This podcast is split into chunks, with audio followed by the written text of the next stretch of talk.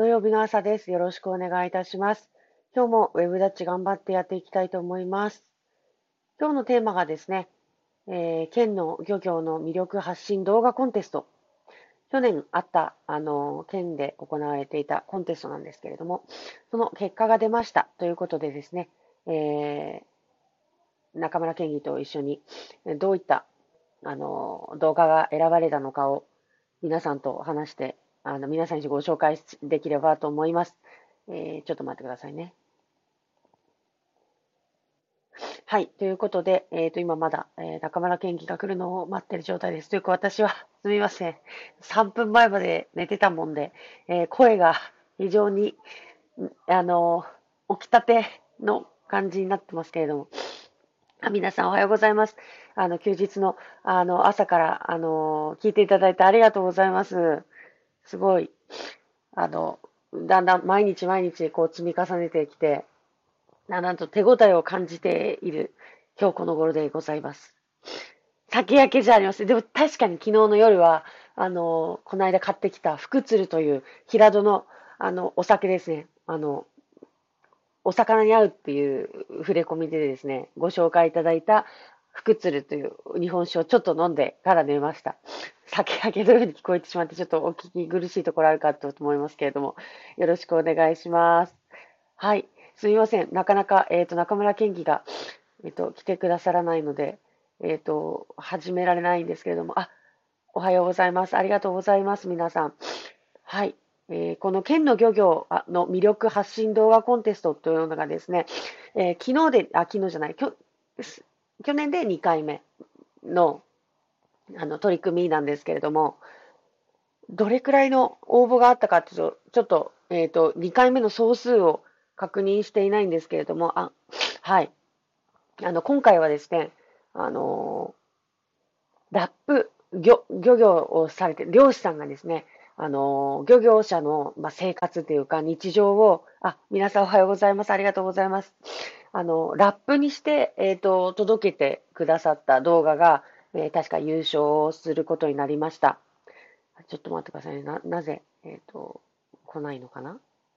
はい。でも、残念ながらですね、私これをちゃんと見てないもんですから、あの、これは今日はあの、県議の方から、あの、送ってくれたテーマだったので、おそらく、あの、県議はしっかりと、この優勝した、あの、動画も把握しているんだと思うんですけれども、私はその、どんな動画だったのかっていうところだけ、あおはようございます。よろしくお願いします。あの、中村県議。はい。ということで、えっ、ー、と、皆さんお待たせいたしました。はい。お待たせしました。よろしくお願いします。あ、すいません。ちょっと遅くなりました。はい、今ですね、あの、県の漁業の魅力発信動画コンテストについてちょっとお話しさせていただいて、今回2回目の、えっ、ー、と、取り組みで、で、あの、ラップの、あれですよね。漁師さんがラップをしてるっていう動画が優勝したんだったかなっていうところまでして、あの、ご説明私、中身まだ、はい、見てないんですよ。ああ、こちらあの、私も中身は見てないんですけど。マジですか？それで、それでこれ行きました。攻めますね。いや、よく知ってますね。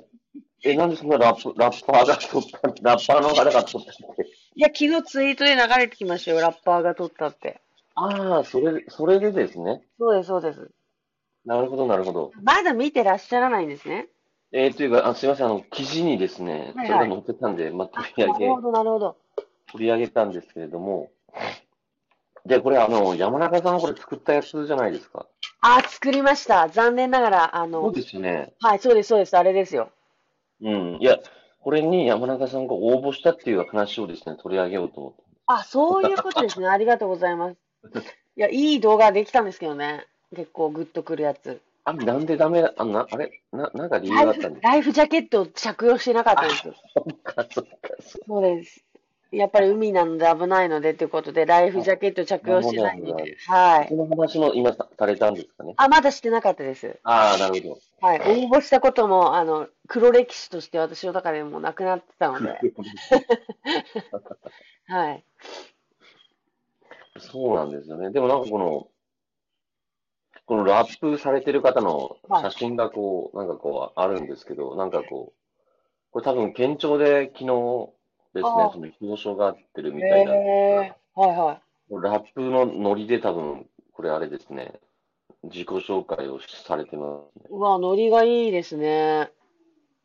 うん、なんか、もうあの、記者会見までラッパーだったみたいな、なんかそんな、あ、それはもうラップが本職の方なんですか？漁師さんではなくて。はい違いますよね、間違いなく。漁師さんなんですかね？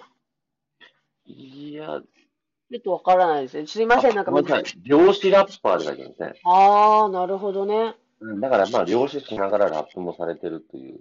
ああ、なるほど。いや、よくそんな、ね、この、えっと、漁業の魅力発信動画コンテストっていう地味な、地味というか、あまり皆さんご存知ないコンテストをよく気づいてくださったなと思いますね。うん。うんうん。で、実はこれ、あの、1回目の優勝した、あのー方たちがいるんですよ、団体が。で、1回目はですね、あの、なんだったかな。ちょっとしたアニメーションだったんですよ、優勝したチームが。アニメーションを作ったってことですそうなんです。その方たちがですね、今回、県から依頼を受けて、漁業と関係ない、えっと、何か呼び込み関係の、なんかお仕事とかかな、なんか賃金がどうとかだったか、ちょっともう全然関係ない分野の動画を依頼されて作ってるんですよね。うん。だからなんかまあ、ここで、こう名前を挙げると、その県からお仕事がもらえるのかなと思って。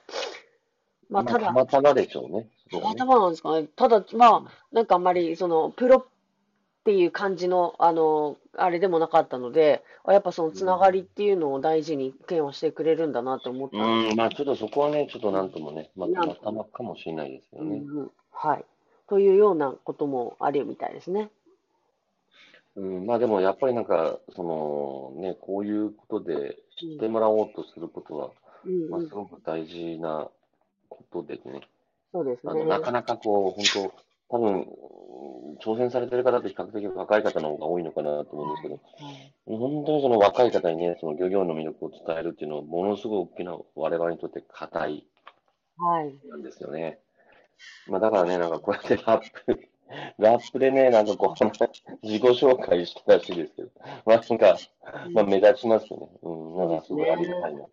うん、とったかさんが、裾野を広げるのは大事ですよね、とおっしゃってくださって、本当そうですね。で、ただ、あの、漁業もやっぱりすごく大変なね、お仕事、命がけですからね。あの、定着率現場がね考えたときに、えっと、7割って言ってましたかね。7割がが残る、残る。うんああ、3割はね。やっぱりしょ、それはもうしょうがない。どの職種でもね。も、どの職種でもね、なんまあ、そうそう3割はちょっとあれですけど、やっぱり結構もうやっぱり離れていきます。やっぱりやってみないと分からないっていうね、ところも結構あるのかなっていう気はね。そうですね。いや、本当そうですよ。だから、なんか、最近、その、水産関係のクラブハウスとかでお話ししたときにですね、私が、あの、本で勉強したときはですね、その、水産っていうことも、やっぱり海でもやっぱり科学していかなきゃいけないんだと。うんこれで、その数っていうのをしっかり把握して、私たちは、その、なんていうのかな、計画的に取り組んでいかなきゃいけないんだっていうことを言ってるんですよね。で、そ北欧とかがやってるようにやらなきゃいけないんだって言ってて、おそれ読んだ時は本当に、おお、その通りだなとかっていうふうになってたんですけど、でも実際にその漁師さんたちの声を聞いた時に、その日本でそれをすることの難しさとかいうか、そのやっぱ、うんあのほ北の方に行けば行くほどですね、魚種って少なくなっていくんですよね。で、やっぱり北欧とか上の方って、そのサバだったらサバとか、そのサーモンだったらサーモンみたいな、その単体の魚種で勝負できるんですけども、長崎をはじめ、日本っていうのはやっぱり魚種が多くて、うんその中で、まあ、一応今8種類のお魚に対して、その、あの、枠が決まってるんですよ、漁獲枠っていうのが。で、一応その、欧米とかに習いながら、この、こう計画的にやっていくっていうのをやろうとはしてるんですけども、やっぱり何がすごいって、もう現場の反対がすごいんですよ。うん。うん、で、なんか、まあ聞いてると、やっぱりその命をかけて戦っててる人たちの声をもう無視することはできんなってすごく思いましたね。命をかけてっていうのはちょっと。あー、ごめんなさい。海、海って本当に命がけなんですって。やっぱり。あの、そいや、まあ、そうそうなんですよね。それで、そう魚種が多いから命。ああ、いや、命をかける魚種が多いからじゃないんですけど、その、命がけで戦ってる方たちの声っていうのを聞かないと、じゃあ計画的に、じゃああなたたち今日からサバこれだけにしてくださいねって言われても、ああ、そう、計画的な漁業を、計そうそう画的にその、あの、上からね働いていくことが、うん。